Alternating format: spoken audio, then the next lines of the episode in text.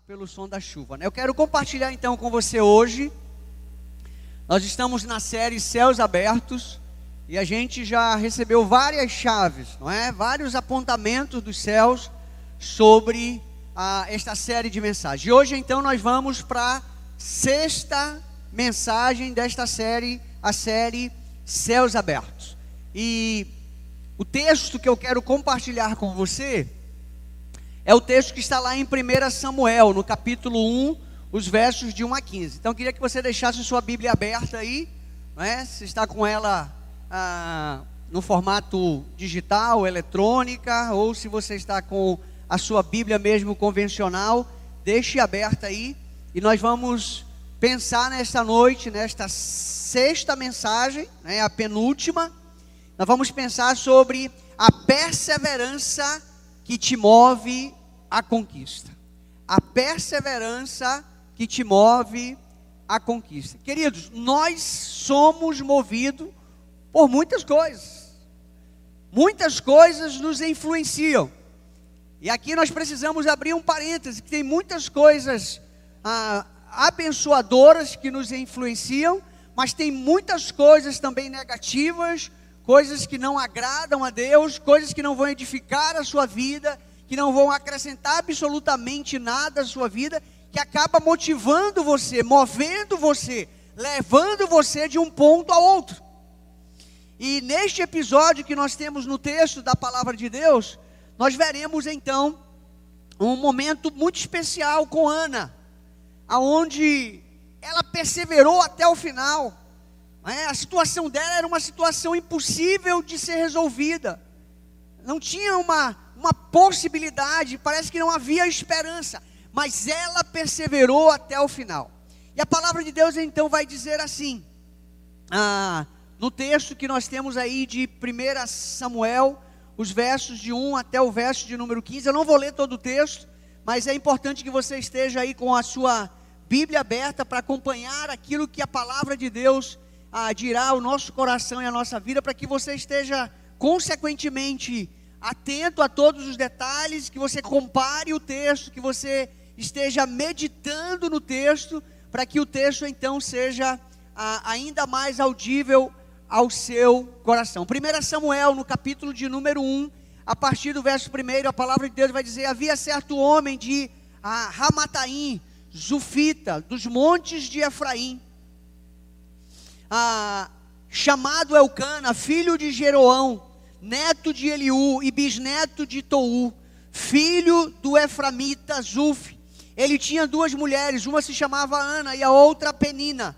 Penina tinha dois filhos, Ana, porém, não tinha. Todos os anos esse homem subia de sua cidade a Siló para adorar e sacrificar ao Senhor dos Exércitos. Lá Rofini e Finéia, os dois filhos de Eli, eram sacerdotes do Senhor. No dia em que Elcana oferecia sacrifícios, dava porções à sua mulher, Penina, e a todos os filhos e filhas dela. Mas Ana dava uma porção dupla, porque amava, apesar de o Senhor tê-la deixado estéreo. E porque o Senhor a tinha deixado estéreo, sua rival a provocava continuamente, a fim de irritá-la. Isso acontecia ano após ano.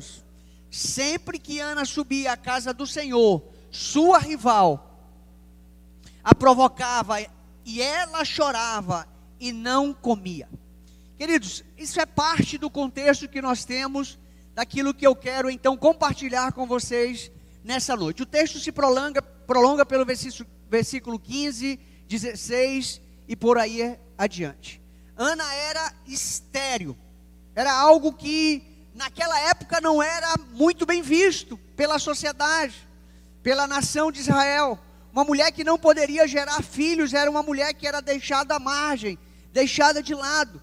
É, e isso fazia com que ela então sofresse muito todos os dias. Era completamente discriminada e humilhada, e muitas vezes, no caso dela, acabava sendo desconsiderada completamente pelos da sua parentela.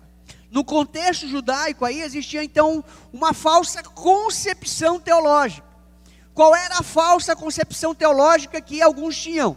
De que aquela mulher ela era estéril por conta do pecado que outros haviam cometido, ou possivelmente de algum pecado que ela tinha cometido antes e agora ela estava sofrendo a consequência desse pecado. Era o que nós chamamos hoje de da teologia da retribuição, onde as pessoas achavam que todas as enfermidades, todas as doenças, todas as mazelas eram fruto de pecado direto ou indireto. Aquela pessoa que estava passando por aquilo ou vivendo aquela situação. Logicamente que esta não era uma concepção correta, à luz da palavra de Deus. Ana ah, sofria continuamente com isso. Imagine, não poderia dar filhos ao seu esposo, enquanto que a outra mulher dele, Penina, já tinha dado filhos a ele. E ela acabava sendo então constrangida, passava por humilhações e rejeições, tanto dos seus parentes como da sociedade. Mas mesmo diante de toda essa adversidade, de não poder gerar filhos, Ana decidiu perseverar em fé e pôde então experimentar o milagre que tanto buscava. Pôde experimentar a manifestação de Deus sobre a sua vida. Queridos, nós precisamos olhar para o texto e pensar exatamente como Ana pensava. Deus vai nos visitar na hora certa. Deus vai visitar a sua vida. Deus vai manifestar o poder dele sobre a sua vida na hora certa. Não importa o que você está passando, não importa qual é a sua dor, não importa qual é o seu sofrimento, não importa pelo que você tem chorado ao longo dos anos, Deus não se esqueceu de você. Você não foi abandonado completamente. Então eu quero deixar para você aí alguns princípios que te levarão à conquista. Ana alcançou a conquista que ela tanto sonhava, que ela tanto almejava, que ela tanto queria. E é engraçado porque aquilo que ela recebe, ela não recebe para a sua vanglória, ela não recebe tão somente para lançar em roxo de penina, dizendo: Olha, agora eu fui agraciada, agora eu tenho um filho, agora eu não, você não pode mais me discriminar, você não pode mais me humilhar, você não pode mais me expor. Ela não se prevalece disso. Então, alguns princípios que te levarão até a conquista, a semelhança da conquista de Ana, ela perseverou. E isso então foi ah, determinante para que ela fosse movida à conquista, alcançasse a conquista. Então, um primeiro aspecto, se você está aí com seu esboço, você recebeu o seu esboço? Mostra aí, sinaliza aí, por favor. Obrigado. Alguém não recebeu? Se você não recebeu, pode sinalizar. Temos aqui, cadê a, um dos nossos voluntários, por favor? Ah, rapidinho aqui, ó. Tá faltando um. Pode trazer, por favor. Ok, mais alguém? Sinalize aí então, prontamente elas entregarão a você. Então, quais são estes princípios? Então, o primeiro princípio, perseverança que leva ao posicionamento.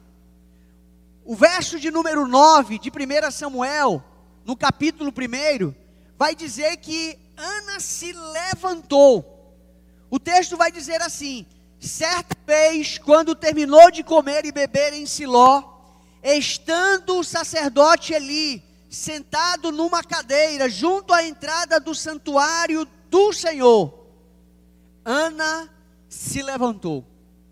Querido, nós queremos às vezes alcançar a conquista, nós desejamos ardentemente isso, mas nós não, não, nós não nos posicionamos, nós não tomamos a atitude, nós não fazemos aquilo que é o nosso dever, aquilo que é a nossa parte no processo. Nós não fazemos. Nós queremos, inclusive, que Deus faça a parte que cabe a nós. Nós queremos que outros façam aquilo que é responsabilidade nossa. Às vezes nós até transferimos né, para outras pessoas. Isso é algo muito usual nos nossos dias. As pessoas transformaram essa atitude numa cultura. Se ela faz alguma coisa errada, ela transfere a culpa para outro. Se ela pecou, ela diz que a culpa é do pastor, a culpa é do irmão, a culpa é do discipulador, a culpa é do pai, a culpa é da mãe, a culpa é do amigo que influenciou. A cultura da transferência. É mais fácil do que você assumir a culpa, do que você reconhecer que quem errou foi você, quem deu a cabeçada foi você, quem pecou foi você. Nós precisamos inaugurar uma nova cultura na nossa relação com Deus e na nossa caminhada com Deus. A cultura do reconhecimento, é? como fez o filho pródigo. Pequei contra os céus e diante de ti ele reconheceu que quem deu a cabeçada foi ele, quem fez tudo errado foi ele, quem se precipitou foi ele. E o texto diz que ele caindo por terra, caindo em terra, ele reconheceu. Então, trocar a cultura da transferência pela cultura da responsabilidade, pela cultura do reconhecimento de que foi eu que errei, foi eu que pequei, foi o meu irmão, não foi o meu amigo. Então, perseverança que leva ao posicionamento. Você precisa decididamente se posicionar na sua vida com Deus, no seu relacionamento com Deus. Pastor Rico Warren vai dizer: não podemos controlar o que nos acontece. Isso nós não podemos controlar, é impossível. Mas podemos escolher como vamos lidar com o que nos acontece. É diferente. Muda a postura, muda o posicionamento. Ah, fulano me feriu. Qual é a sua posição em relação a isso? Ah, eu fui enganado.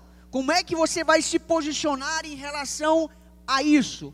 Ah, fulano não pagou a dívida que ele tinha comigo. Como é que você vai se posicionar em relação a isso? A conquista só vai vir mediante a forma como você se posicionar, como você se colocar diante de Deus. Você vai pagar o mal com o mal? Você vai retribuir o mal, vai retribuir na mesma medida, vingança por vingança, olho por olho, dente por dente, né?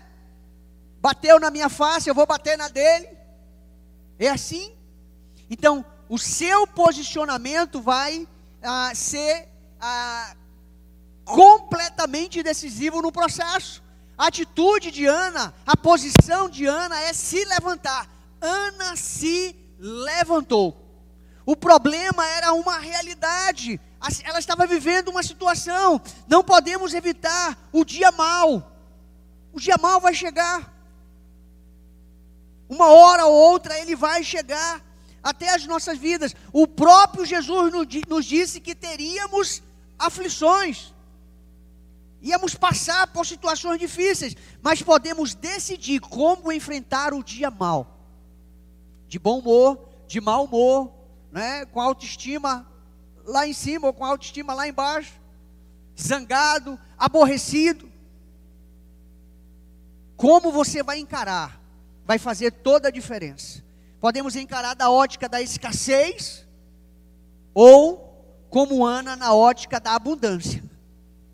Ela se posiciona, mas ela tem decididamente no seu coração gerado fé para dizer: Senhor, Senhor conhece a minha vida, o Senhor conhece o meu pedido, o Senhor conhece o meu clamor. Eu tenho vindo aqui todo esse tempo e tenho apresentado a minha oferta, tenho sacrificado no teu altar. Ana decidiu se levantar diante das dificuldades. Então, a sua postura deve ser a mesma. Não se eximir da sua responsabilidade. Não é? Não se exima, se posicione, se levante diante das dificuldades, não fique prostrado, levante em fé.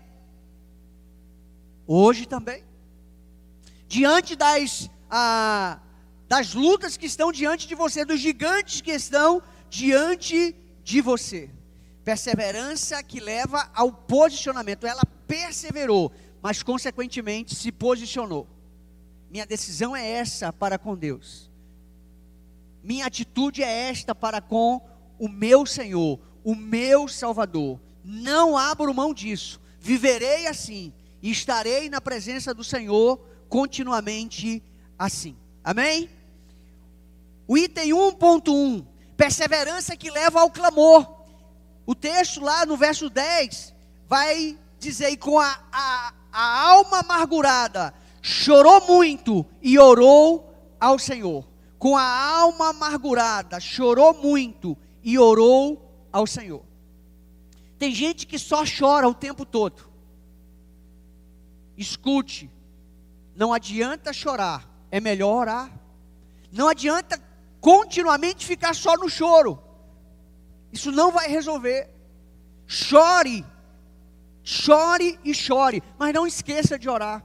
Não esqueça de clamar a Deus, de apresentar a Deus a sua dor, a sua dificuldade, o seu lamento.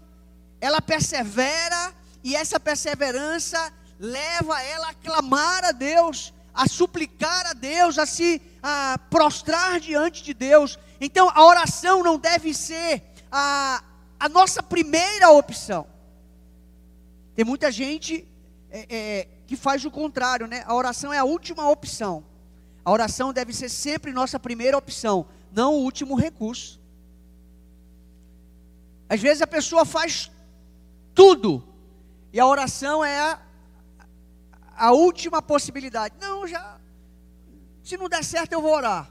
Se não funcionar, é, eu vou orar. Se eu não chegar, eu vou orar. Deveria ser o contrário.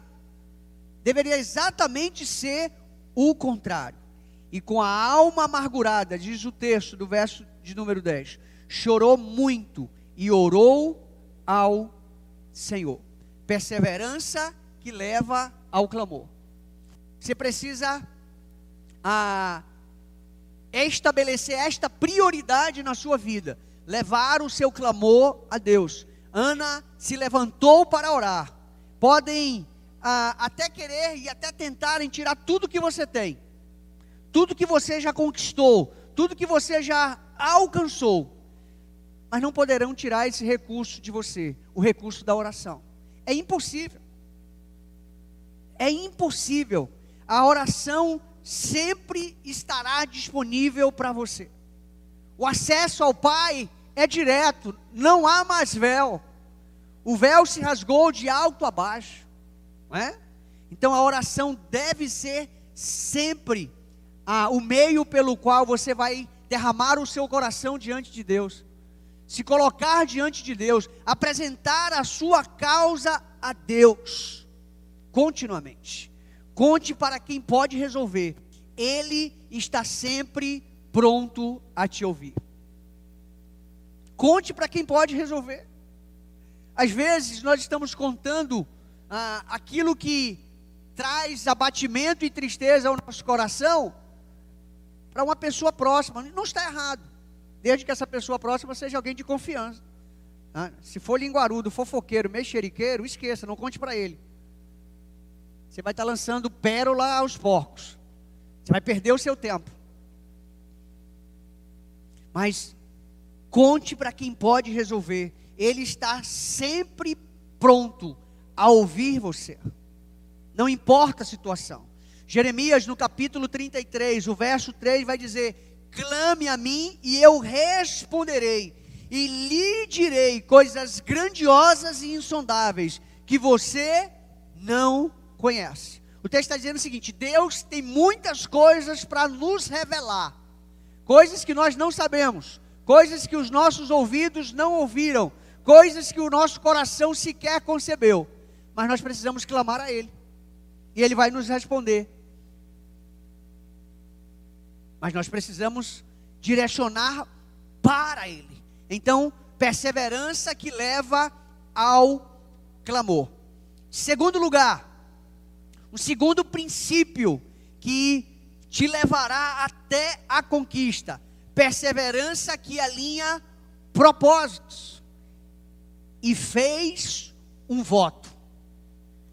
E fez um voto para com Deus. O verso 11 de 1 Samuel, no capítulo 1, a palavra de Deus vai dizer, vamos ler todos juntos aí o que diz a palavra de Deus, vamos lá em alto e bom som e fez um voto dizendo: Amém? Seria um, um, um nazireu, um homem que viveria completamente separado e consagrado para Deus.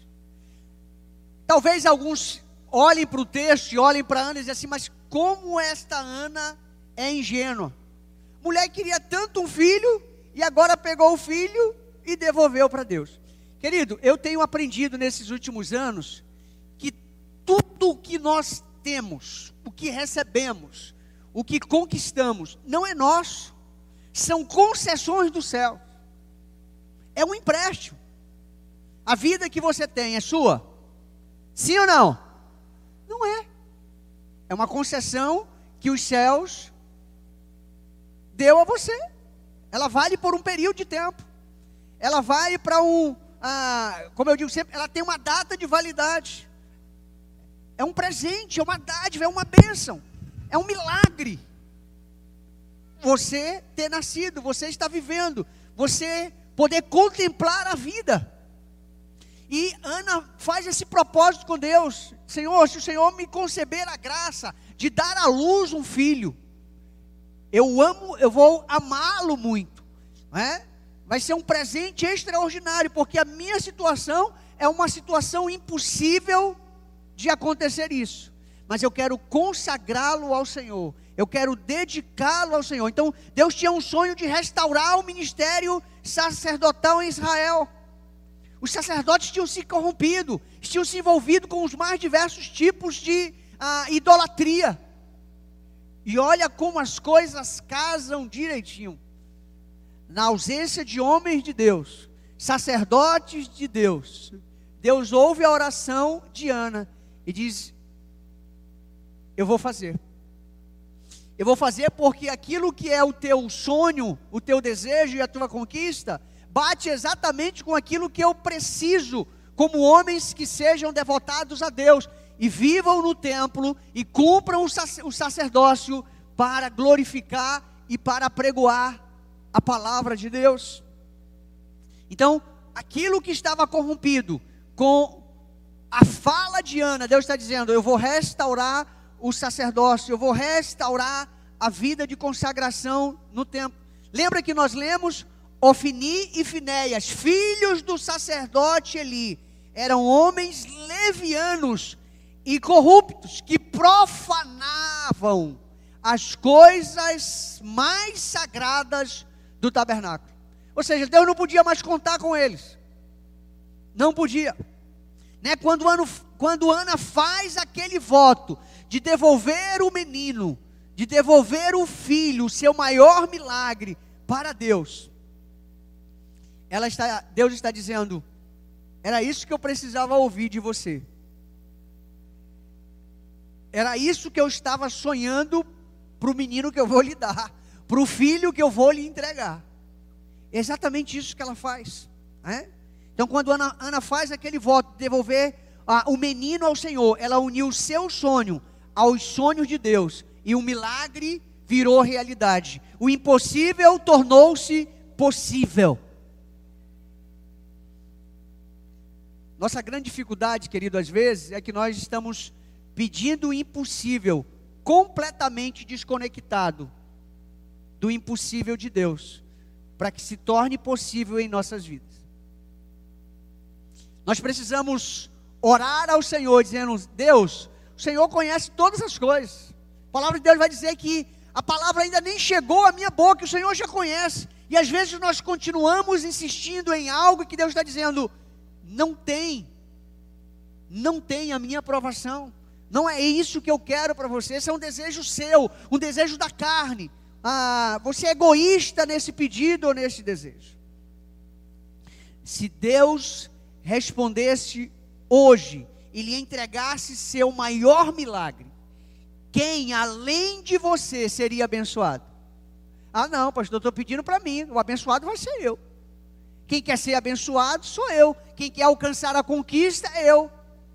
Quem quer usufruir da bênção sou eu. Esse não foi o pensamento de Ana. Porque com a decisão dela e com o propósito que ela fez diante de Deus, ela não só seria abençoada, mas como ela estava dizendo, a bênção que eu estou recebendo, eu estou entregando e compartilhando para abençoar também o sacerdócio, também o povo e também toda a nação. Porque o povo precisa de homens que não sejam a semelhança de como viviam os filhos de Eli. Às vezes nós estamos querendo um milagre, mas um, um milagre para nossa vanglória, para o nosso orgulho pessoal. O milagre na sua vida precisa acontecer para abençoar a vida de outros, para alcançar a vida de outros, para se multiplicar na vida de outras pessoas. Perseverança que alinha propósitos. Propósito dos céus, alinhado com o propósito na terra, abençoa a vida de milhares de pessoas. Sua vida tem abençoado muitas outras pessoas. O milagre que Deus tem realizado na sua vida tem abençoado outras pessoas? Ou ele se deu em você e acabou em você?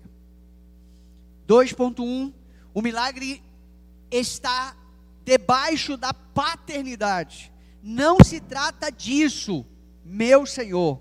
O verso 15 vai dizer: Ana respondeu: Não se trata disso, meu Senhor. Sou uma mulher muito angustiada. Não bebi vinho, nem bebi, ah, nem bebida fermentada. Eu estava derramando minha alma diante do Senhor. Todos podem errar, ah, às vezes nas percepções e nas avaliações, é? As pessoas podem errar com você e frustrar as suas expectativas. Assim como Eli errou com Ana. Mas não deixe a orfandade tomar conta de seu coração. Perdoe e siga em frente. Perdoe e continue a caminhada. Perdoe e continue, porque a vida continua. A vida continua. O milagre está debaixo da paternidade.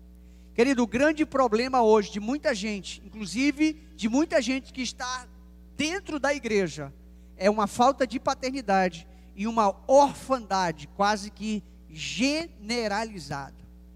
Se você não tem um pai que cuida de você, se você não vê-lo como um pai presente, estou falando do seu pai biológico, eu estou falando paternidade dos céus na terra, uma paternidade bem resolvida, sua vida resolvida com Deus possivelmente você é um religioso órfão. Completamente órfão. Porque o parâmetro para a sua vida, a razão para a sua vida, o sentido para a sua vida cristã, na caminhada aqui na terra, com a igreja, é ter a sua paternidade resolvida. Se você tem a sua paternidade resolvida com os céus, todas as outras coisas serão fáceis de conquistar todas as outras coisas acontecerão. Mas se você é um órfão, que vive à deriva, talvez você já descobriu que as coisas não têm dado certo e não têm emplacado, porque lhe falta exatamente esta referência a referência de uma paternidade. Resolva o seu problema paterno, senão você vai continuar sofrendo. Três, a adoração vem antes, o milagre é consequência. O milagre é consequência.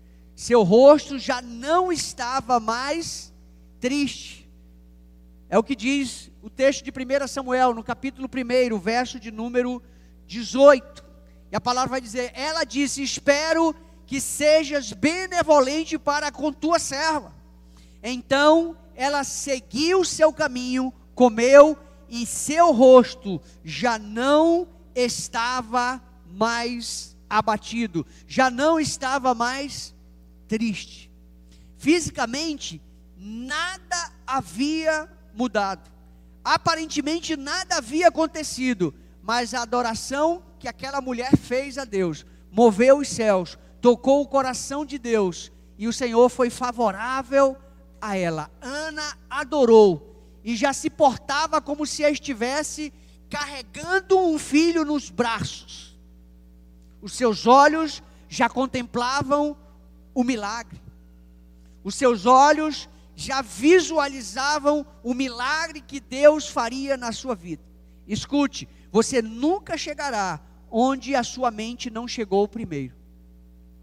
Você nunca chegará aonde a sua mente não chegou primeiro.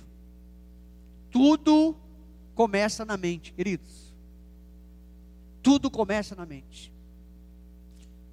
Ah, eu tenho um sonho por aquilo. Se a sua mente não chegou lá, possivelmente ah, isso não se dará ou não acontecerá. Não acontecerá. Então saia daqui gerando o seu milagre no seu coração, gerando nas suas entranhas o seu milagre, mesmo que seja de forma profética. Diga, Deus, pela fé eu acredito, eu vou chegar lá. Meus olhos, pelos, ah, pelos olhos da fé, eu já contemplo a conquista. Eu sei que o Senhor vai me dar graça, eu sei que o Senhor vai me direcionar, eu sei que o Senhor vai abrir as portas, eu sei que o Senhor vai ah, mover céus e terras, porque foi isso que Deus fez pela vida daquela mulher, na vida daquela mulher. Então a adoração vem antes, o milagre é consequência, e seu rosto já não estava mais abatido. Que você viva assim. Depois que você apresentar a Deus a sua causa, depois que você adorá-lo, depois que você se derramar na presença dele, depois que você rasgar o seu coração na presença do Senhor, você possa dizer: está com, é com o Senhor agora. É o Senhor que vai fazer, é o Senhor que vai operar, é o Senhor que vai manifestar. Mas não pare de adorar. 3.1 Quem persevera na fé nunca será esquecido. Quem persevera na fé nunca será esquecido. E o Senhor se lembrou de Ana. Verso 19 vai dizer: Na manhã seguinte, eles se levantaram e adoraram ao Senhor. Então voltaram para casa em Ramá. Alcana teve relações com sua mulher Ana, e o Senhor se lembrou dela. Querido, Deus não esquece as nossas orações. Deus não esquece. Ah, mas eu fiz uma oração há tantos anos atrás. Deus não esquece, Deus não tem memória, é, memória curta. Deus não sofre de amnésia. Aquilo que você apresentou a Ele, Ele não esqueceu. O Senhor não havia esquecido de Ana, do seu lamento, do seu sofrimento, da vergonha que ela sofria, da discriminação que ela acabava passando naquele tempo. Era completamente discriminada. Mas o Senhor estava guardando o seu coração. O Senhor estava velando pela vida dela. O Senhor não esqueceu dela. Entenda, o seu milagre tem data e hora na agenda de Deus. Vai acontecer. Mas você precisa se posicionar. Vai acontecer. Um filho de Deus nunca será esquecido. Ana não foi esquecida. E você também não será esquecido. Porque Deus é fiel em Sua palavra. Ele a sustenta. Ele vela pela Sua palavra. E se Ele prometeu a você, Ele vai cumprir decididamente, se posicione, persevere, e a perseverança vai fazer com que você seja movido até a conquista que Deus tem para a sua vida. Lá em Isaías, no capítulo 49, os versos 15 e 16. Vamos ler todos juntos aí o que diz a palavra de Deus? Vamos lá? Haverá mãe que possa esquecer seu bebê que ainda mama e não ter compaixão do filho que gerou? Embora ela possa esquecê-lo, eu não me esquecerei de você. Veja, eu gravei você nas palmas das minhas mãos. Amém? Deus não esquece. Deus não esquece. Ah, pastor, faz muito tempo. Mas Deus não esquece. Não esquece. Ele vela por Sua palavra. Nós não temos condições de dimensionar o amor de uma mãe por um filho. Mas o profeta Isaías está dizendo: por mais que uma mãe, por muito que ame o seu filho, venha se esquecer dele, eu, o Senhor, jamais me esquecerei de você. Jamais me esquecerei da promessa que lhe fiz. Jamais me esquecerei da palavra que empenhei com você. Então, quem persevera na fé nunca será esquecido. Decida perseverar na fé, na fé alicerçada em Jesus, na fé alicerçada na palavra de Deus, na fé que você decidiu abraçar. Você não ficará para trás, você não será esquecido. Deus não vai rejeitá-lo, pelo contrário, Ele lembra da aliança que celebrou